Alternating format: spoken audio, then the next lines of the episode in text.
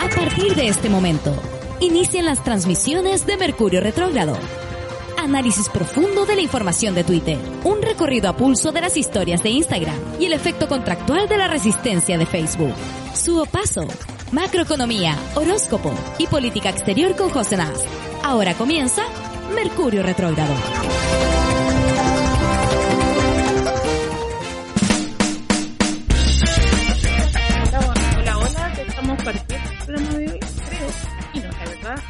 Muy clara si estoy saliendo al aire, pero aquí estamos intentando atrasadísima, muy atrasada, porque bueno, las cosas son así, complicadas. Sabéis que estar en la cuarentena, la vida es así. Es una Mira, estoy de pijama. Y agradezcan que me vestí de pijama, porque podría haber estado haciendo el programa, francamente, en paños menores. Porque ya tampoco le encuentro sentido a las cosas. No le encuentro sentido ni a la cuarentena, ni a vestirme. No le encuentro mucho sentido a, qué sé yo, levantarme. Todos los días son como un día domingo. No sé si hay alguien ahí esperando en el aire, alguien estará sintonizando. No tengo ninguna claridad. Y no está siendo muy sencillo esto, pero lo voy a tratar de conectar de una u otra forma para que para que tengamos este día noticioso, la verdad es que, bueno, le digo que vamos a tener un día noticioso, pero no tengo ni idea de lo que ha pasado en el mundo. O sea, lo último que caché es que es como muy legal ir a trabajar e ir a comprar al mall, pero es muy ilegal ir a hacer manifestaciones a la Plaza de la Dignidad. Y ayer empezaron de nuevo las manifestaciones en la Plaza de la Dignidad.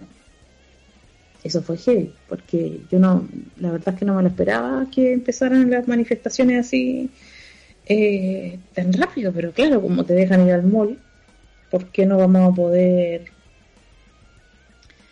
ir a, qué sé yo, ir a hacer una... ¿Y por qué no podemos votar? Eso es lo otro que no entiendo. Bueno, aquí estoy, de pijama haciendo el programa, soy una falta de respeto. ¿Cómo se me ocurre venir así? En mi pijama, pero igual, mira, me lo puse al revés y todo. Ustedes, qué bueno que no me están viendo. Qué bueno que no me están viendo porque qué vergüenza andar vestida así. Y, bueno, la gente ya se empieza a conectar, eh, empiezan a saludar, deben, no sé, ¿qué, qué, ¿qué están haciendo las personas que se conectan a esta hora? Quiero saber, ¿están trabajando? ¿Están en cuarentena?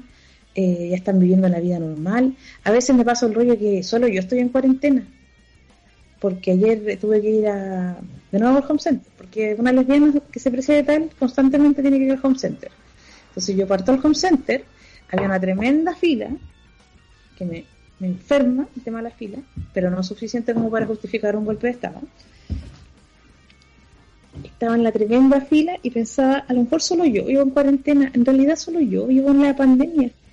¿Qué están haciendo las otras personas? ¿Ustedes están en cuarentena ustedes viven una vida, van a trabajar, se juntan con sus amigos? Hay una persona que está cocinando para la guagua, ya, pero eso todavía podría ser porque es trabajo no remunerado, trabajo doméstico no remunerado. Entonces podría ser una vida normal, cotidiana, porque las mujeres siempre hemos estado en cuarentena. Que las mujeres tenemos toque de queda hace mucho tiempo. Ah, me puse feminazi, ¿viste? Oye, estoy así en paños menores porque estoy preparando una charla que tengo que hacer y yo soy súper mala para el tema de la cosa tecnológica.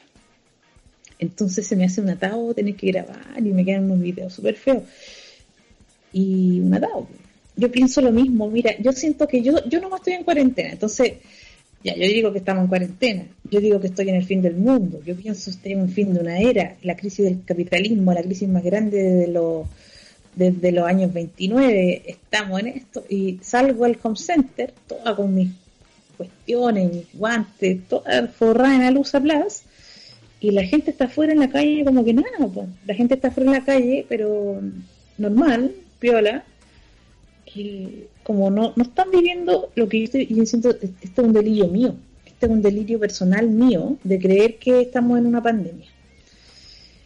Lo otro que me ha pasado es que está habiendo como un, una no sé si es una campaña del señor del de este señor que hace como la, el hombre araña, el sensual y estúpido sensual hombre araña, que es, que es eh, inconfundible porque el estúpido sensual hombre araña es un personaje que da lo mismo que tú no le veas la cara. Tú ese potito lo reconoces donde sea. Tú ese potito, esos bíceps esa estatura, que es como chiquitito, pero bien fibroso, es estúpido y sensual hombre araña, no hay dos. O sea, uno sabe al tiro cuando es un imitador o cuando es un original. Es como los productos de Disney. Tú sabes al tiro cuando en el fondo lo compraste en May o cuando realmente es, es el original hombre araña. Entonces, vi un video donde, eh, oh, mira, hay una persona que me está mandando la tremenda copucha, espero que me mande un audio y diga por quién está funado este señor de hombre araña. O por lo mismo usa su máscara para que no lo vean. Bueno, sale el hombre araña por ahí por Vicuña Maquena con Plaza de la Dignidad y ve una persona que anda sin la mascarilla, trae a, estos tipos que bailan con un ataúd, lo agarran, salen con unos cinco tipos con un ataúd, lo agarran, lo toman en sus brazos y como que lo van a meter en ataúd o algo por el estilo y bailando y toda la cuestión. Y yo digo, ¿cuál, ¿esto es una campaña? ¿Es una campaña para prevenir la, la infección de la epidemia?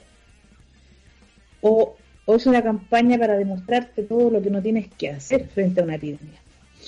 Porque ciertamente esas personas que van eh, imitando a los del ataúd y que bailan como al ritmo del ataúd, eh, te, te, toquetean entero, te agarran, te abrazan, te toman, te, y fuera, sin tu, fuera de tu voluntad, imagínate tú vas ahí de rapi, en tu bicicleta, cargando tu vida porque tienes que trabajar y parar la olla y resulta que vienen cinco hueones y pues, claro, el hueón andaba con mascarilla, bueno, andaba con mascarilla, pero ¿qué es peor? Andar sin mascarilla con un hueón te agarre, te sobaje, te revuelque en el suelo, te eleve por el aire y te haga todo ese asunto, o sea, lo encuentro terrible me encuentro que es más terrible que te agarren entre varios y te toquen y te hagan todo a andar con o sin mascarilla. O, o tal vez, no sé si es que, es más terrible, pero ambas cosas son horribles. Y si a mí un par de huevones me agarra entre cinco, yo, yo ahí ya empiezo a pegar y quién sabe, saco mi gas pimienta y me pongo peor. Eh, me pongo más, no sé, voy a tomar clases de, defensa personal. Encuentro que no hay nada más peligroso que esta gente que quiere enseñarte a ser eh, precavido. Y no sé qué, en qué, sentido esto están coludidos con Mañalich. ¿Esto es una campaña del, del Ministerio de Salud? ¿Qué está pasando? Espero que la gente que está por ahí, que, alguien me lo diga, que me cuenten y cuéntenme por favor el cagüín, porque si hay algo que me gusta son las teorías conspirativas. En especial si se tratan, son teorías, conspiraciones sobre el estúpido sensual hombre araña, porque mm, no hay nadie que quiera saber más que la vida privada de ese señor. Así que Martín, ¿me podrías tirar los audios? Hola, soy, aquí estamos en... Yo estoy en Calera, limpiando la caga de mis perros porque en cuarentena, sin pega, nada que hacer. Los perrijos ahí demandan la limpieza del patio y ya pues escuchándola, esperando. Estaba de las 10 y media conectada, yo sé que empiezan a las 11, esperando Holística que empezara el programa de Mercurio Retrógrado, eso. Saludos. Y me pregunto, ¿esta persona cuando trabajaba dejaba la caca de los perros ahí? O sea, ahora que está en cuarentena saca la caca de los perros, pero cuando no trabajaba, quedaba la caca esparcida por el, por el mundo. Preguntas que me hago en esta hora de la mañana. ¿Algún otro audio, Martín? Hola, Su. Hola, Pauloli, desde acá de Temuco, la saludo. Estoy en cuarentena, estoy con teletrabajo y puta, se suponen que la levantan el jueves, pero la verdad como que no tiene sentido. O sea, acá la gente sigue muriendo cruelmente por este virus culiado. Así que pues, yo encerrada viviendo de holística 24/7. Así que un abrazo y gracias Martín por tanta compañía.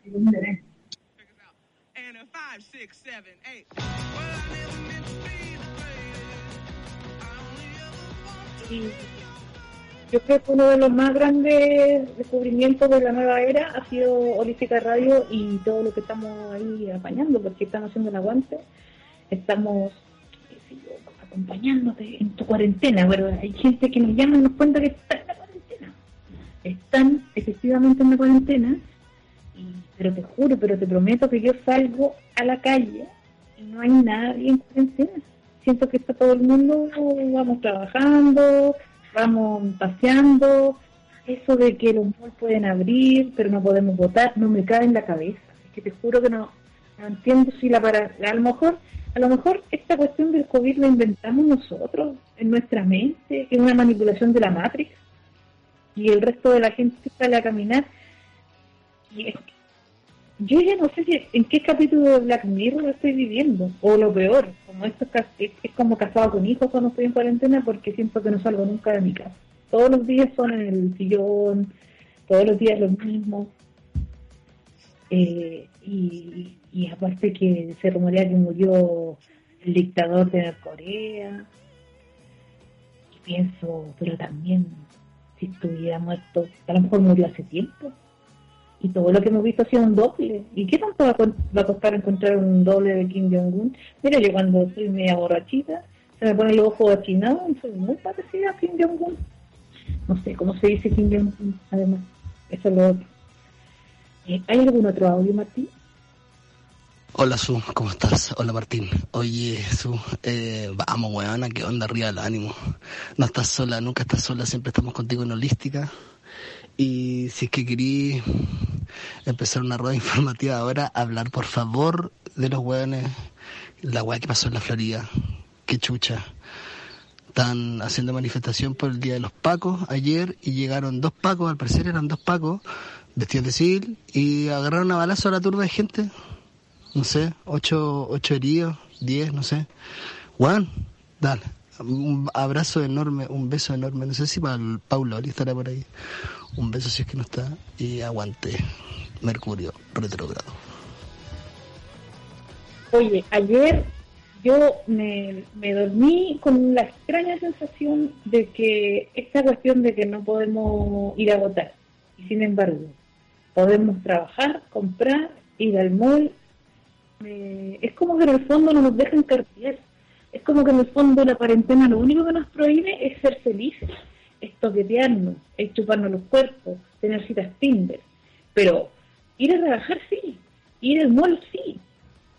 Vamos a terminar comiendo en los malls.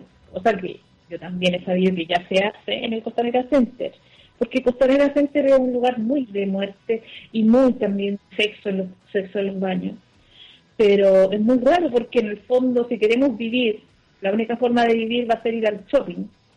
Entonces eso nos da una rabia, estamos juntando tanta rabia que ayer ya empezaron las manifestaciones de vuelta y me tocó justo pasar ahí por, por el Bustamante y hoy los pacos y había unos nazis agarrando a palo a la gente, eh, vi imágenes de vi imágenes de lo hermida con carros y con gases lacrimógenos, los pacos estaban desatados celebrando su cumpleaños ayer. Pues. Esos hueones son sádicos. Esos hueones son peores que... ¿Ustedes vieron la naranja mecánica? ¿Ustedes se acuerdan que los tipos, estos psicópatas de la naranja mecánica, eh, cuando se, se rehabilitan se vuelven policías al final? Porque era la mejor forma que tenían para no ser descubiertos haciendo sus fechorías. Entonces, en el fondo, creo que los, los pacos son una tropa de psicópatas. Además, con esto de la cuarentena, me pregunto, ¿el narcotráfico estará andando para acá? Porque estos pacos que estuvieron en el mentolato como tres meses y ahora supongamos que ya no hay opción de mentolato, obviamente estos gallos están angustiados y están desatando su ira, o sea, están dando un festín yo, yo le sugiero a, a los carabineros que están en bajón ahora, que están en búsqueda de no encontrar, eh, que se está acabando el metolato, me imagino, en todas las poblaciones, que vayan a hacer un raspado muralla. Vayan a hacer un raspado muralla, creo que es muy bueno y muy sano para la salud, porque realmente no, no estoy cachando que el nivel de violencia que están teniendo. Como además la gente está súper guardada en su casa, eh, estos gallos salían ayer a, disparando los perdigones, pero como que era, como que nada, era como una, ¿sí? La gente se mandó a salir, mucho cariño y saludo. escuchando la fuerte. Mira, aquí no visto en la noticia. Solo sé que los países desarrollados, eh, no sé, como que ya están en la bajada. De, estaba pensando, yo estaba pensando en la playa de España. Se abrió la cuarentena, se terminó la cuarentena en España y habían miles de personas en la costa bañándose con el potito al aire, tomando sol después de la cuarentena, uno al lado de otro, con mucho menos que un metro de distancia, serían unos 30 centímetros, 20 en, los peores casos. Todos fueron corriendo a la costa a bañarse. Entonces yo digo, yo pensaba que esta era una crisis que iba a transformar el modelo, que no íbamos a hacer lo mismo de antes después de una crisis como esta. Y cuando se termina la cuarentena y salen todos corriendo a la playa, yo digo, en realidad a lo mejor, no sé, como que un día nos sueltan y corremos todos al mall, pero desatados. Onda, los zorrones a Viña, me imagino el taco que se va a armar para entrar al casino, al Monticello. Como que amanecí con la idea de que se termina la crisis sanitaria y empieza como, como que no hubieran tenido amarrados todo este tiempo. Entonces, estoy muy asustada, como que perdí la esperanza en la humanidad, porque yo decía al principio, esto nos va, nos va a cambiar, esto nos va a hacer reflexionar, esto nos va a hacernos que nos demos cuenta de quienes nos gobiernan, que no nos cuidan, y ahora estoy francamente pensando que tal vez una vez que se termine, así como los españoles, vamos a correr a Reñaca y vamos a correr al Monticello y vamos a pedir empleo en una fábrica donde nos exploten mucho Oye, la gente nos decía que se estaba escuchando mal. ¿En serio? Les cuento por qué. Porque tenemos a 30 personas viviendo en la casa, trabajando todas en el call center. No, es que tenemos mal internet. Pero es verdad porque es porque tenemos mucha gente trabajando. Mm. Así que ahí apagamos la camarita y, funcionó. Perfecto, mejor, porque sabes que tengo una cara. Gracias al F Trigo para, por, avisarnos que se está escuchando, como la web. Oye, ¿tú has visto noticias, Pablo Lee? Yo... ¿Has sabido algo del acontecer noticioso? Yo la verdad ¿Supiste que... qué pasó con Kim Jong-un? Yo sé que es un rumor lo de Kim Jong-un. Eh, no, no hay confirmaciones de que esté muerto vivo, pero la verdad es como estando en un régimen tan cerrado como Corea del Norte, eh, yo, no, yo no pongo la mano al fuego por nada, la verdad es que no quiero esperar a que, a que se avise algo, pero yo quiero comentar otra noticia, la de mm, mascarilla 19. ¿Qué pasó? Mascarilla 19, eh, que lo están repitiendo como loros en los matinales y en las noticias, es una eh, es como el código que tú puedes ocupar en una farmacia para que eh, tú se, te, avise de que, o sea, tú avises a, perdón, a la persona de la farmacia que está siendo abusada o como vives violencia intrafamiliar. Entonces tú dices mascarilla 19 y la persona de la farmacia te dice, no, no hay, pero sabe que vamos a ir a buscar y le avisamos cuando, cuando llegue y me llama usted cuando esté listo. Y yo le llamamos. Entonces ellos hacen como el protocolo de ir a investigar qué onda. Y la verdad es que me pasa que está tan difundido que yo creo que si yo fuera un hombre abusador, yo ya le habría dicho, mira, si vos llamáis y te escucho diciendo mascarilla 19 en la farmacia, te va a sacar la chucha. Y le sacan la chucha por si acaso. Por si acaso antes. Pero y me imagino cuántas mujeres han sido golpeadas solamente por haber visto eso en televisión. Y es una contradicción enorme, pero también pienso ya, ¿y cómo sería la verdadera forma para hacerlo? Difícil, tendría que ser algo como mucho más en círculo. De hecho, cuando las feministas arman ese tipo de, código, lo hacen mucho más en, en, en, círculos cerrados, como a contacto. Pero en este caso es como es como le están avisando de hecho a, a, a los golpeadores que, que, tengan cuidado con mandar a la mujer a la farmacia, porque la verdad es que en cualquier momento puede eh, acusarlos de, abuso. No sé qué opináis tú. Pero, a ver, ¿desde cuándo nuestra forma de auxilio es ir a la farmacia? ¿Qué, ¿Qué significa? ¿Es como una especie de, farmacia? ¿Es como un cuartel móvil? No, y pienso, eh, y o sea, es que además no todas tienen farmacia cerca, eso nos dice alguien. Pero además es como. Luego eh, se activan los protocolos y los protocolos son llamar a la PDI. Y la PDI como que te va a revictimizar y todo lo que sabemos que depende la PDI, entonces.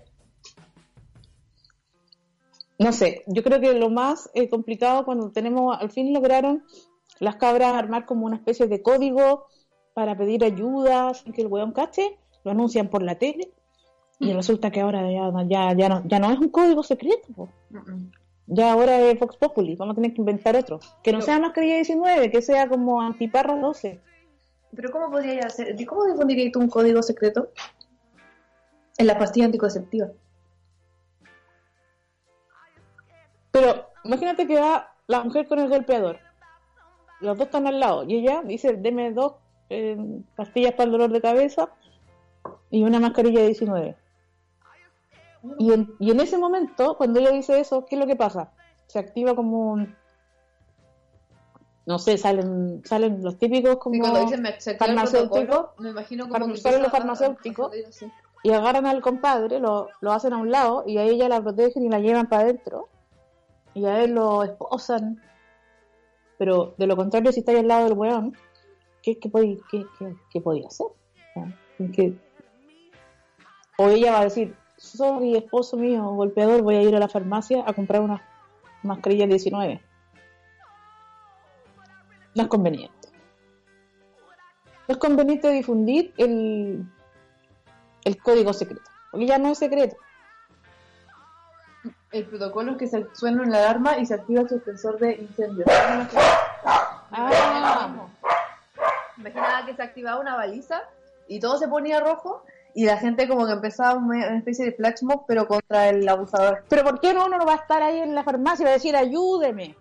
¿Sabe qué? Ayúdeme, ayúdeme, me está pasando algo, ayúdeme. Porque puede que no te pase nada. O sea, puede que nadie te ayude. ¿Te imaginas? Llegan los ladrones de farmacia ahora como tengo una emergencia, pues.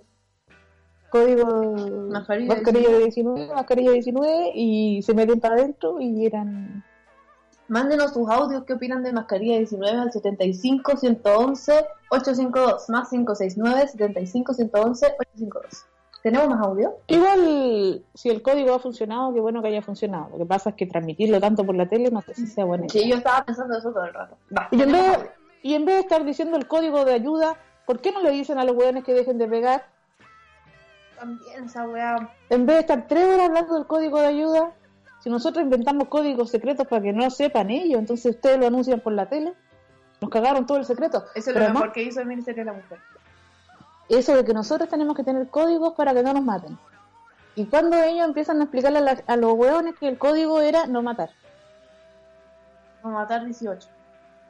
No matar. No matar 2020. Esa es mi nueva campaña. ¿Por qué Bill Gates, en vez de buscarse la fórmula para hacer un chip que nos vea, que nos determine la, la temperatura si tenemos COVID o, cualquier otra enfermedad y vigilarnos, ¿por qué no el chip mejor Como cada eh, vez que tengáis como eh, adrenalina de rabia, de golpe, te dé un choque eléctrico. y moriste? Mejor que enseñen a no matar. Estamos completamente de acuerdo. No entiendo por qué las campañas de prevención contra la violencia de la mujer eh, no están... Nos enseñan a arrancar. eh, cuidado, es como que, ¿cachas lo, lo brígido, de instaurado que está la violencia? Que tienen que inventarnos un código el gobierno para poder eh, salvarnos la vida. Y eso sí es que no funciona, la verdad es que no. No, y si viene del CERNAM, yo encuentro que debe estar equivocado. Yo prefiero llamar ayuda de otra forma. Vamos con los audios. Hola, ¿qué tal? Eh, así es, todo el tema de la cuarentena, eh, un lamentable show, la verdad. Yo estoy en Santiago Centro, estoy en el área norte, es la que sigue todavía en cuarentena. Y la verdad es que yo podría decir que cuando toda la comuna estaba en cuarentena, igual se notaba esto. ¿eh? Yo vivo ahí en 10 de julio. Eh, pero una vez que dividieron la comuna se fue todo a la chucha, realmente. O sea, ya nadie respeta nada, bueno. Eh, es lamentable, pero no sé. Si el mismo gobierno no respeta nada, bueno, ¿qué esperan de la demás gente? Y además, desde que dividieron la comuna, entonces, de, justo yo soy vecina de este señor que llamó, pues. Nosotros estamos aquí en Avenida Mata, un poquito más allá hasta 10 de julio. Entonces, de Mata para el norte resultó ser que están en cuarentena, pero de Mata para el sur no. Entonces, el otro Estamos a día... salvo. No, pero entonces... Somos la raza superior. No, pues, entonces como hay cuarentena de, de Mata para allá, todos se vienen para acá. Entonces en la noche había el medio mambo, la otra noche se agarraron a, a balazos con Ah, sable. sí. Eh, salieron con sable, las calilas, las maigas. Todos se fueron. Imagínate que las calilas, las, las mojos ojos, hasta el careputa, todos se vinieron para este lado porque aquí no hay, aquí hay chip libre. La policía está preocupada de otros temas, parece. No de... De sacar eh, haitianas de la feria. Sí, pues eso es lo que hacen aquí en la feria. Eh, sacan a los migrantes que están trabajando, a eso vienen los pacos, pero el otro día se estaban agarrando con sable aquí en la esquina y no venía nadie. Entonces yo siento que estamos viviendo como en lejano oeste, como que ya no hay ley. He pensado... ¿Andar con tu revólver en el bolsillo? Sí. ¿Sacar tus botines de cuero con punta de cruz? Sí. ¿Con espuela? Sí. ¿Y tu sombrero de cherry? Sí. ¿Tienes una placa de cherry también? Sí. Wow. No, no tengo cosas, pero ¿Eres pensaba... paca? ¿Eres la paca del pueblo? No te había querido explicar, pero...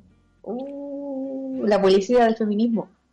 No, no, no, no, no. Policía de ningún tipo yo. No, de ningún tipo. Yo prefiero ser expulsada de feminismo antes que estar en la policía. Su, yo iba al otro lado y los pacos no se han pasado. En el Seguirre se escuchan. Se escuchan. ¿Quiénes se escuchan? ¿Los, los balazos de los delincuentes o los balazos. balazos de los pacos? La cosa es que aquí estamos en ley de, eh, como en el pueblo de nadie. Real que el otro día se agarraron a balazo en nuestra esquina con sables, con es como complicado porque yo siento que ya es como que llegamos al momento en que hemos tenido que hacernos la pregunta si necesitamos un arma. De hecho, agarraron a, a patada a un cabro trans de aquí de la Plaza Bogotá. eh, un grupo de evangélicos. Cáchate el, el mundo que estamos viviendo. Los evangélicos salen persiguiendo a los trans No y le gritaban, feminazi, feminazi, le gritaban. Imagínate, po. Oye, ¿sabes que alguien nos mandó saludos desde Cambridge? ¿Cachai ese nivel de escuchas que tenemos? A ver, espérate. ¿Cambridge es una universidad? ¿Es, un- es una editorial de libros? ¿O es un pueblo? Creo que es un pueblo y una universidad, pero la, Pero no estamos seguras porque estudiamos acá en Chile Sí, y no. no somos muy... yo escuchaba que Cambridge era como una universidad bacana. A lo mejor es el bar Cambridge. Viste que aquí hay bares que le ponen nombres como... Claro, hay, hay- es una persona en un bar escuchando este programa. Hay gente que le pone... a las 11 de la mañana. Hay un chiste muy bonito de cubano que es como que aquí en Chile hay como un bar que se llama Harvard, una wea así. Sí, pues sí existe. Entonces, ¿qué pasaría si en Norteamérica hubiera un bar que se llamara um, UTEM? En la, en la ¿cómo se llama esto? En, en La Serena había una, un bar que se llamaba La Biblioteca. Entonces tú decías, voy a la biblioteca. Ah, mira, era ¿En como código a tomar? 19. Era como código mascarilla Sí, 19. era como mascarilla 19, pero ¿Sabéis qué? Vamos- más efectivo. Oye, la gente que está en Cambridge sepa disculpar que no somos demasiado ilustradas y bueno. Ojalá que nos diga desde qué parte de Cambridge, Cambridge Pueblo, Cambridge Bar o Cambridge Universidad. Y además, ¿qué clase de claves usan para que los hombres no las maten allá? Porque a lo mejor, ¿cómo sabéis que allá en Cambridge, como son Funciona. gente más que está ahí pensando y todo, aparte de hacer esos estudios que revelan que la gente que toma más cerveza tiene menos, no sé, tendencia de sufrir ataques cardíacos y estudios de ese estilo, también eh, han descubierto algún código más Más eficiente. efectivo. Sí. Vamos a los audios. Vamos a los audios. Y hablando de esto de, de que el fin de semana que pasó iba a ser el plebiscito, vieron que Piñera dijo que él no estaba seguro si en octubre eh, se iba a poder realizar la, la, el plebiscito porque la economía y quizás hay que moverlo y, y la weá. Y yo realmente digo que este viejo reculeado lo único que está haciendo es tirarle fuego a la leña. Leña a la fuego. Porque qué manera de verdad qué manera de que alguien se lo pité por favor sigo buscando a alguien que se lo pité Y esa persona podría ser tu misma amiga, porque sabes que eso de pedirle a la otra gente que te haga las cosas no es bueno. Es heavy. Eso de que otras personas te tengan que hacer la pega no está bien. Si tú fuiste la visionaria, tuviste una idea, yo te invito a llevar, a- basta de pensar y empecemos a hacer. Oye, ¿Otro pero audio? nos van a empezar a censurar este programa. Sí, yo creo que ya nos tienen ya en la Big Data, pero es que nosotros no somos tan importantes. En San Miguel están sapeando a la gente con los drones y no nos van a estar sapeando nosotros. Vamos con otro audio. Hola Su, hola Martín. Oye, ¿dónde está la Pauloli? Oye, eh, ¿cachaste tú cuando reabrieron el mall en Quilpué? Que había gente haciendo fila afuera.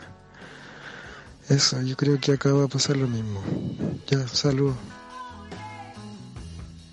Mira. ayer hiciste una fila de como de una hora. Pero cuéntale a la gente por qué lo hice. Porque me compré una silla de escritorio. Me compré una silla de escritorio para trabajar en mi casa. Mira, fue la mejor que pude pagar. Es una vasita de escritorio. Y ¿Dónde son está? dos, además. ¿Dónde está? Ah, está aquí, en tu Aquí, po, foto. sí, po. No se ve muy bien, pero Pero es una silla estupenda, así como de porcelana. No, la gente, no, pero la gente es una tonta por ir a comprar cosas que no necesita, como que no son de primera necesidad, y hacer filas, pero mi silla que es linda. pero la silla que está buena, Está bonita. y estaba la media oferta en los consentes. No, se pasó. No, es que, bueno, yo me pregunto igual qué te hace eh, ir corriendo a un mall cuando se abre, pero pero también sé que la gente, no sé, pues, de otra vez, no sé, si te llena de, de bichos la cama y tienes que comprarte una cama nueva, tienes que comprarte una cama nueva nomás, pues, ¿qué vamos a hacer? Yo no puedo andar jugando a la gente que está haciendo el, el- la fila en el mall. Pero sí sé que el- el capitalismo es una sociedad de consumo y que te obligan a sentir la necesidad de cosas. Entonces, obviamente, si no puedes ir a comprarla, estás pensando todo el rato que puedes ir a comprar y luego cuando puedes ir, la vas a ir a comprar. Pero Sobre todo si tienes el capital o al menos si te están dando las facilidades de un crédito. Ahora que hay tanta facilidad, la gente va a pedir crédito. crédito. encuentro que no, no hay que ver, porque hay que jugar a la gente que va a comprar sin necesidad. Ahora, las necesidades las crea el capitalismo mismo. De hecho, nosotros antes no necesitábamos una silla cómoda, porque no estábamos sentados aquí en la casa eh, 10 horas al día en el computador haciendo una pega. Pero ahora que tenemos teletrabajo, nosotros mismos tenemos que comprarnos nuestra silla, nuestro computador, el micrófono, El call center. tenemos como un call center acá. Entre todos los que vivimos acá y todas tenemos que hacer teletrabajo, terminamos como una especie de call center. Y nosotros tuvimos que comprarnos nuestra propia silla. Antes, cuando teníamos que ir al trabajo, Le el empleador nos compraba las cositas. O sea, en este caso Martín nos puso una buena silla, una buena mesa, qué sé Son yo. buenas las sillas de Lister. Las mesas, o sea, desde que no estamos en holística físicamente, la verdad es que todo cambió. Porque yo estaba en una silla dura, Cómoda. Allá estábamos cómodas, pero ahora. Ahora estábamos en una silla de madera. Y, y Martín había invertido, porque ahora que vi el mundo de las sillas y estuve mirando por internet, hay unas sillas que son como gamer, que son como unas sillas como del futuro, como, como si tú fueras como el conductor de Rápido y Furioso. Como si fuera una, una silla de auto de carrera. Ese estilo de silla. Una silla que tiene luces. LED, Una, una silla que, parlante. que te masajea. Como que tú te sentás y suena. Una silla que te sirve el desayuno. Una silla que te culea si es necesario porque tiene un botón. Una silla Y ahí tú empezás a decir, oh, yo necesito esa weá. Es que Yo siempre me silla. duele, siempre me duele el codo, entonces necesito una silla que me haga el masaje en el codo. Y así va ir así subiendo. O, o que me quiero una silla con parlantes porque puedo comprarla. Y no sé qué weá. Mira. ¿Te cachai? Una silla que tuviera como una especie de pack de cerveza arriba. Siempre fría. Ay, como esa, esas como gorritos que uno se pone y Pero en la silla. una bombilla para estar siempre tomando agua, que la gente toma agua, pero tú dices cerveza. Eso es como una especie de, de festival Oktoberfest. Mira, Pérez Alcorta es la persona que te había mandado el mail. Saludos. Hasta, ¿De dónde estaba ella? ¿De España? Itziar, sí. Y ayer el otro día nos llegó un correo desde, desde Sudáfrica. Yo quedé negra ahí. Hay más, oye, creo que ese, ese es racista, ¿no? Ah, Creo que ahora se dice Quedé negra. Quedé negra. Siempre lo he dicho, pero ahora parece que es súper racista. O sea, no es que ahora, es que se está haciendo la conciencia de que es algo racista. A ver, ¿pueden leer a Yuderki Espinosa? Ella dice que no fue más negro, se puso negra la cosa, eh, chiste negro, todo eso sería como algo oscuro y negativo de lo negro, entonces Claro. sería racista. Todo ese tipo de, de dichos populares serían racistas. Ahora sí que no, no es bueno mezclar el color de la gente, a no ser que el color sea relevante para algo. Sí, es verdad. Yo, por ejemplo, hay días que amanezco verde, Es verdad. sobre todo cuando tomo cerveza el día anterior. Mira, antes de ayer amaneciste verde. Hoy día estás más amarilla. Estoy estresada porque tengo que hacer una charla y quería invitar a todo el mundo eh, a hacer A, del- mirar la charla y me dijeron que mejor que atado, puro atado, no voy a invitar a nadie, me voy a grabar sola. La persona que te dijo que era puro dado fui yo. Por supuesto. Y no voy a hacer ni una cuestión. Y la charla igual la tengo que hacer porque ya me comprometí. Entonces estoy estudiando el fascismo, los regímenes totalitarios, vinculando el totalitarismo con el mall y la fila. Pero mira, si consigo 100 likes, yo hago el Zoom. Vaya. Ah, te imaginas, si 100 personas te siguen hoy día, Si consigo 100 likes en mi última foto, puedes conseguir que haga su charla en Zoom. oye, he estado estudiando el fascismo. ¡Oh! ¡Qué fuerte! Tenemos más audio. Ya, vamos con más. ¿Viste? audio. Hay gente preguntando por la charla. Hola, Su, hola, Pauloli. Yo les escribo, le- les, escribo, ya estoy clara. Les, les hablo desde España y aquí llevamos ya desde el 13 de marzo totalmente en cuarentena y el sábado, el domingo pasado, dejaron por fin salir a los niños con un montón de pautas de seguridad y puta, los papás dejaron la cagada. Lo típico de siempre es el dueño que tiene la culpa, puta, lo mismo se podía salir un adulto con todos los pendejos y que jugaran entre ellos. No, puta, todos los parques llenos de gente, con los dos progenitores y bueno, ahora tenemos miedo de que, de que, de que esa cagada eh, salga otro brote. Y puta, después de casi dos meses encerrados, me da, me da mucha pena, me da mucha pena. Pero al- la gente como que se dio cuenta y a partir del lunes ya se empezaron como a, a respetar más estas medidas para salir con los niños, que solo pueden salir una hora al, al, al día. Y, y eso, mucha fuerza a todos y puta, vamos a salir de esta, estoy segura. Un besito fuerte. Yo escuché que la gente se había ido masivamente a la playa. En esa hora, fotos. en esa hora se fueron todos a la playa. Ocuparon para salir, pero Y dijeron a dónde vamos. Y donde no había fila fueron. Y era en la playa. Porque si hubieran ido al molde acá de Quilicura, hubieran tenido que hacer la media cola. Exacto. Oye, y es muy duro porque he estado estudiando cómo en los campos de exterminio eh, la gente, eh, porque a veces nosotros pensamos es imposible que los estados hayan inventado un virus para, para matar gente. Eso nunca lo harían. Pero la verdad es que los estados han hecho genocidios y han matado gente, por ejemplo, los campos de exterminio, y la gente tenía que hacer fila para, hacer, para entrar a una...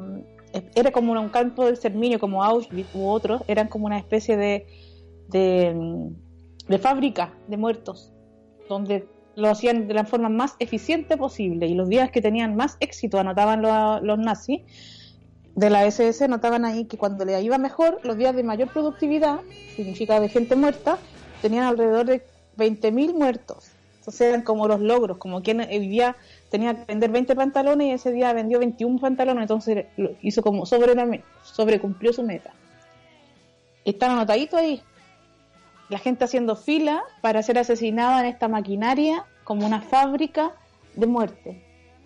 Y nosotros pensamos que eso jamás lo harían los estados ahora, porque qué locura, ¿no? Qué irracional, qué monstruosidad. Y sin embargo, ahora la gente igual hace filas en los mismos campos de exterminio, pero para ir a visitar los campos de exterminio. Hacen filas como turistas para ir a mirar cómo hacían filas hace fila para ver cómo otros hacían filas para ser asesinados. Y aun cuando ahora no entran a la- no hacen fila para ser asesinados, de todas maneras hacen la fila y pagan su entrada y, son parte de toda una industria turística de museos de entrar a mirar cómo fueron otros asesinados. Entonces siento que cada vez que hacemos filas para ya sea para comprar o para no sé, para entrar al home center a comprar una silla, para sentarnos, porque ahora ya no tenemos dónde ir a trabajar y que nos pongan una silla. Entonces nosotros nos autocompramos la silla.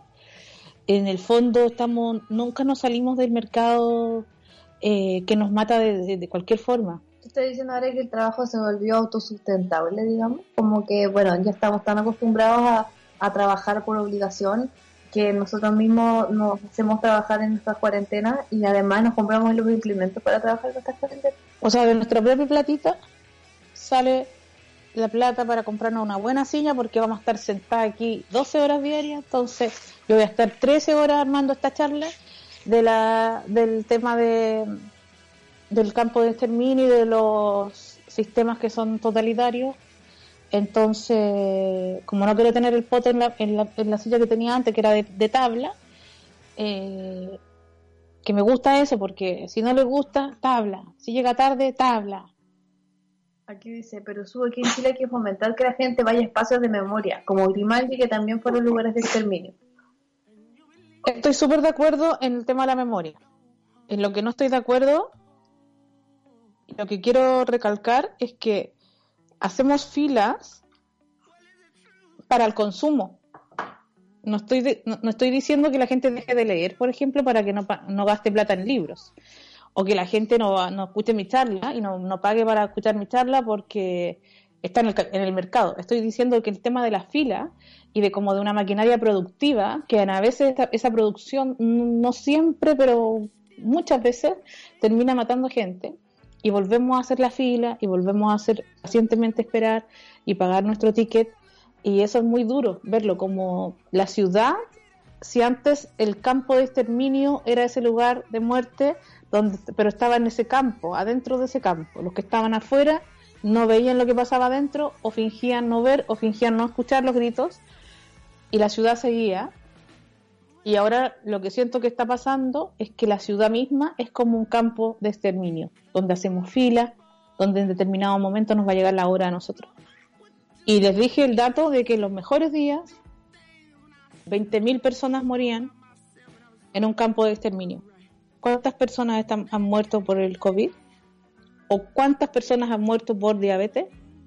¿O cuántas personas mueren que significa morir por exceso de comida, o cuántas personas mueren por falta de comida. siento que el, capitalismo es una especie de máquina de muerte donde nadie se siente responsable de esas muertes y donde vamos, donde vamos estamos en la fila. Siempre estamos en la fila. Eso nomás, eso les quería decir, pero pasemos a otro tema. Si eso yo lo voy a hablar en la charla, para la gente que le interese la charla. Esto no es un tema para Mercurio retrógrado, porque acuérdate que somos un programa de humor. Así que, jajaja, jejeje, olvidemos. Eso, que eso que tú decías de, estar visitando lugares de exterminio, quizás a lo que te refería la... La industria turística. La, amiga, cuando decía eso de que hay que fomentar ir a Grimaldi. Eh, y como el tema del ver con eso, yo no, no, sé si tengo una opinión de esto, a ver. No, mira, cuando yo he tenido que hacer fila para entrar a un museo, que, incluso la idea del museo mismo ya me parece un poquito complicada, la idea de la belleza ya me parece complicada, el arte en sí mismo, ¿cómo podemos hacer arte? ¿Cómo podemos hacer belleza si están ocurriendo los horrores más salvajes al lado de nosotros? Como que siento que tenemos esa dualidad, vivimos en este mundo. Eh, yo no digo que, que no vayan a los museos, yo digo que, que hay una industria, hay una industria de la, de la, de la masacre igual, porque la reflexión que no está puesta ahí es que esas personas que mataron ahí podrías haber sido tú. Pero bueno, vamos a profundizar mejor en eso otro día porque sabes que el tema de, de la matanza eh, no es tan alegre. Pero está pasando, pues está pasando, pero ahora decimos que es por una cosa de la naturaleza.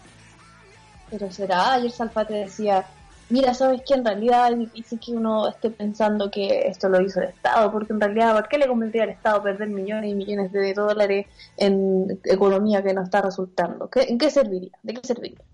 Pero que yo creo que va más allá del Estado. Es una ONU sí, sí, no sé. Mira, si le estamos creyendo a Salfate, quiere decir que estamos en el desgobierno. Y la culpa de eso la tiene Mañalich, que dice que tenemos un carnet COVID, que es un carnet de, de, inmunidad, lo dice como tres o cuatro veces y después dice que él no dijo eso. Tenemos audios. Vamos al audio. Hola cabras, eh, yo vivo en el norte de Francia y desde que el presidente anunció que el 11 de mayo eh, empieza como progresivamente a acabarse el confinamiento, la gente se volvió loca y como que ya nada les importa, andar en la calle tranquilamente. Y como también dijeron que las mascarillas van a ser como obligatorias en las tiendas, acá en mi pueblo, en la, la única tienda de género que hay, había una fila de varias cuadras de gente que iba a comprar género en pleno COVID acá va a pasar lo mismo. De hecho, ya empezó antes, como, que nos adelantamos a todos y como que en verdad nunca hicimos cuarentena general y solamente vamos a hacer unas mascarillas como en lugares públicos. Eso es todo. Vamos a otro audio. Hola, ¿cómo están? Me encanta su programa. Saludos desde Viña. Eh, opinando sobre la medida de pedir ayuda en las farmacias, yo pregunto, además de lo que ya se conversó hoy día, ¿y qué pasa después? Ya, la mujer pide ayuda y ya quizá ya la van a apartar, quizá un guardia puede retener a, a la pareja o quien sea que está ahí y que hay que esperar, no sé, eternamente hasta que lleguen los pacos, después se lo llevan a la comisaría y ¿qué? No van a encontrar pruebas, de nuevo lo van a soltar, más encima se expuso a la se expuso la víctima, o sea, ¿qué pasa después? Al final esto es como siento yo una solución parche, porque al final no sirve de nada que ella tenga la valentía de pedir ayuda en un contexto vulnerable, siendo que después nadie la asegura que eso no va a hacer que él pueda acercarse de nuevo. No sé si se ha hablado eso también como en las declaraciones. Si, ¿Qué piensan ustedes? Eso, un saludo. Sí, de hecho, eh, como que lo, lo que entiendo que funciona el protocolo, eh, la gente, después, después a ella la contactan y como que va a la PDI a la casa, a lo mismo, a buscar pruebas y todo eso, no es como que detienen al tipo ahí mismo. Pero de todas formas, claro, pasa que después no hay pruebas, lo, generalmente la gente que violenta a otra es súper inteligente, entonces eh, son muy hábiles en ocultar la forma que ejercen la violencia. Y además de qué tipo de violencia estamos hablando, solamente vamos a hablar de alguien que está siendo golpeada o vamos a hablar de alguien que está siendo también manipulada, coartada, eh, abusada económicamente, no lo sé. Eh, muchas preguntas, muchas preguntas y todos sabemos si es una solución muy fácil. Desde Francia la saludo y ya están preguntando por la charla. ¿Alguien le manda saludos a la Lin, una compañera de casa nuestra? Ni idea cómo la escucho, yo no la he escuchado la Lin. Oye, otro audio. Buenos días, Su. Buenos días, Martín. Pucha, yo soy bartender, trabajo en el barrio Italia, llevo casi seis semanas sin trabajo y empezó un emprendimiento. El emprendimiento ya existía, pero ahora se está moviendo mucho, haciendo mis cócteles y llevándolos a domicilio. Y fíjate que hay lugares y lugares, hay lugares que la cuarentena se nota muchísimo, que, que no hay gente en las calles, y otras donde francamente la gente está obligada a inmolarse y salir a pegarse el bicho. Pero entre la semana pasada y esta, yo creo que esta, la gente está saliendo más. Me parece siniestro, pero, pero a veces no queda de otra. Pues hay que pagar el arriendo, hay que pagar la vida, y con un gobierno que no nos cuida, no nos queda de mucho. Quiero dejarles un abrazo. Gracias por Holística por estar. Oye, qué buen trabajo que encontró, que se inventó este, este emprendedor que lleva el trago a domicilio. Yo no sé qué. emprendedores, emprendedores, pero se lleva el trago a domicilio. Y yo creo que donde más se nota justamente son en los en los tipos de barrios, en los negocios como lo que nosotros hacíamos, como hacer comedia en un bar, que obviamente está todo cerrado el bar y ya no hay espectáculo. Entonces por eso te decía que como que si siento a veces como que la cuarentena es una cuarentena de la felicidad. Como que las cosas que nos, nos alegraban la vida no se pueden hacer. Y lo que nos, nos deja más amarrados al sistema, sí se puede hacer, como trabajar y comprar en un mall, pero no puedes ir al teatro, no puedes ir a lugares de festividad, no puedes hacer fiestas, como que penalizan las fiestas si estás haciendo música. Llegan los pacos a tu casa a ponerte un parte porque no se puede escuchar música. ¿Pero qué tiene que ver la música?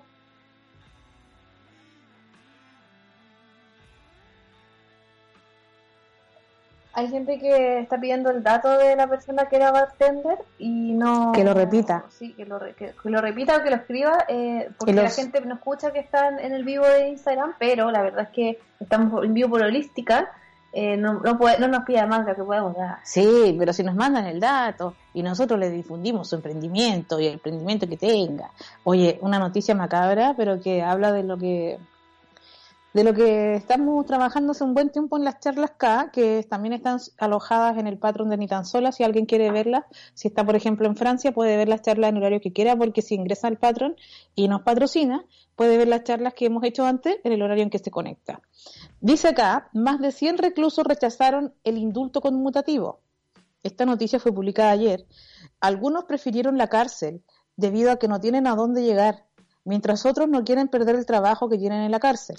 El ministro de Justicia detalló que 1.554 personas salieron debido a, esta ley.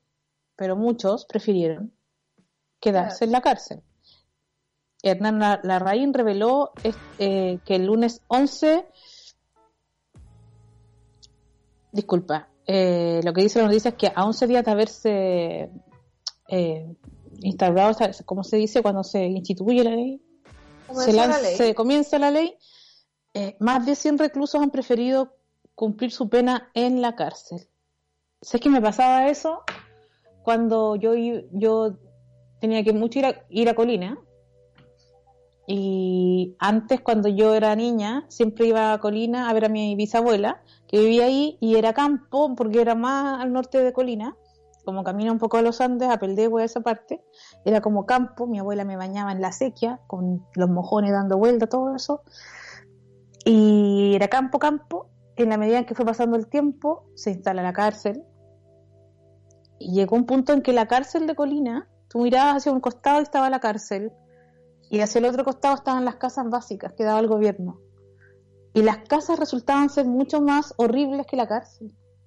Las casas resultaban ser mucho más pequeñas, hacinadas, descuidadas y sucias que la cárcel misma de Colina.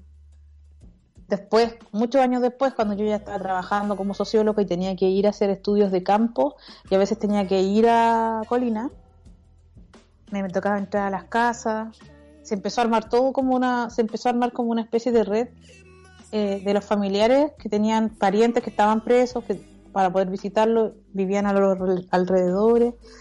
Eh, el campo se terminó y se transformó en una ciudad, en un, en un lugar periférico de Santiago, conectado ya con Santiago, ya no, ya no hay acequias, ni mojones, ni caca. Solamente hay pobreza. No solo pobreza, también está al lado de Chicureo y de Huechuraba, donde debe vivir Martín.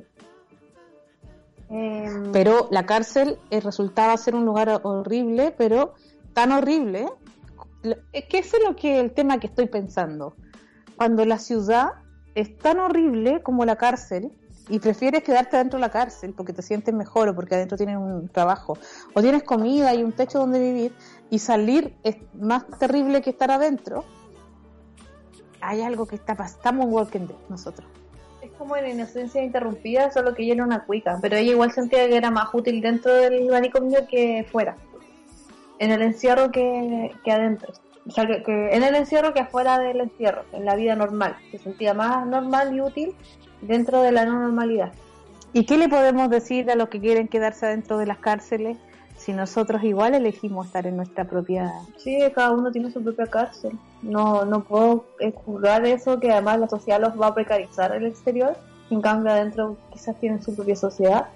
Tienen amigos, tienen familia, familia que no tienen afuera. Quizá tienen pololo. quizás tienen pololo. Eh, por si acaso, eh, el, el, el emprendimiento se llama Calaca Drinks y es la Dani, así se llama. Su voz es un poco ronca, pero nos confundimos un poquito, pero eh, es una señorita. Ah, una, una esa- dama. Una señorita, una señorita de falda. derecha. Oye, pero qué importa si aquí somos todos amigues. Eh, sé que existen muchos casos. Ah, lo que pasa es que nos están hablando del caso de Justicia para Sol. Ese caso lo habíamos hablado en el capítulo anterior. Eh, pero igual no falta mencionarlo. Eh, busquen buscar el hashtag Justicia para Sol. Eh, esta chilena que fue encontrada muerta en Ecuador y eh, aparentemente fue enterrada por error. Como en- en- con otro cuerpo, eso es lo que decían las noticias, porque además vimos el caso en las noticias. Eh, la cosa es que fue sepultada, pero no, se sabe por qué murieron y Ecuador solamente la sepultó. Sobre todo, imagínate en medio de esta crisis sanitaria enorme que hay en Ecuador, eh, un cuerpo confundido entre todos. Eh, realmente, Macabro. si es que el Estado pudiese hacer algo, lo dudo, lo dudo que esto, estos se pongan, estos pelmazos se pongan en el lugar de una mujer. Eh, pero de todas formas, vamos a apoyar y vamos a hacer la presión a través de redes sociales. Oye, ya llegó la hora de decir ¿Cuándo adiós. es tu charla? po? ¿A qué hora es tu charla? Mañana va a ser mi charla, mañana miércoles a las 7 de la tarde hora de aquí de Chile. Y me pueden escribir, yo voy a publicar ahora el, el aviso. Y todos los que se interesen pueden escribirme para conectarse al Zoom y también ahí podemos conversar y todo. Y además, eh, ¿cómo se llama esto? Va a quedar alojada la charla en el Patreon, entonces para la persona que está en de 6 horas más de que Chile, eh, igual va a poder ver. Oye, igual eh, también le tengo que pasar el aviso de que tenemos estreno de nuevo show el 3 de mayo eh, por YouTube. En ese show está la Pava Molina, Confesiones de una soltera, también conocida como Confesiones, y la Josefina González. Es un especial de stand-up. Es este domingo, ¿verdad? Este domingo, 3 de mayo. Y Así es se está que cocinando en, esa- en esas pantallas. en esas pantallas está editándose y por eso estamos aquí de sol a sol trabajando para que eso sea posible. Y por eso tuvimos que comprar una silla. Capaz que me pegué el COVID, ¿te imagináis? Es que el azul como, es como un buen jefe. Como que va y me, y me compra una silla para trabajar. Buena onda. Y, de, y, y soy como el buen jefe que después te pone una mesa ping-pong también ahí. Sí, pues después me, me saca a carretear y se toma unos copetes conmigo. Y te hago creer que esta es una gran familia, que no es una empresa, sino una familia. Claro, ¿no? Y somos amigos y no sé qué, y yo jamás te voy a traicionar y después me va a hacer el, el, el contrato sin goce de sueldo. Y ahí voy a quedar yo, pero voy a quedar amarrada, pero con ganas, porque porque en verdad era mi amiga y era buena onda, pero sin goce de sueldo. Oh, ¿te Así imagináis? funciona el capitalismo. Estoy harta de que el feminismo trabaje sin goce de sueldo. Es A mí me gusta pagar su platita porque eso de que la mujer trabaje gratis no me parece. Yo trabajé en una empresa así que te, te hacían sus amigos y ahora están todos sin goce de sueldo. Y los amigos, Ahí está la mitad. hay que pagar a las cabras que hacen autogestiones y todos los feministas también. Eh, No hubo reporte de Josefina. basta ya. Porque el los jueves se nos une la José, eh, estamos instaurando ese, ese, esa constancia de la José, así que nos escuchamos jueves con la José. Y se llama, el Patreon se llama patreon.com slash ni tan sola, lo voy a escribir aquí en el, bueno en realidad se me va a borrar. Me, do- me dolió lo que dijiste de que yo no te pagaba sueldo. No, no, no, Esto fue una funa. Una A alegoría. www.subapasofunas.cl Pueden ver su funa, a su paso funa, arroba funa punto cl. No, esto, esto es una alegoría que estoy haciendo yo de las empresas chilenas.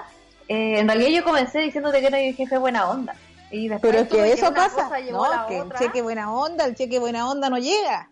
y el bono, el bono buena onda y, como las comisiones y todas esas cuestiones ahí se dan la cresta. Y su porcentaje de... Ah, no, si esto del dinero es un problema para el feminismo. No trabajen con sus parejas. No tra...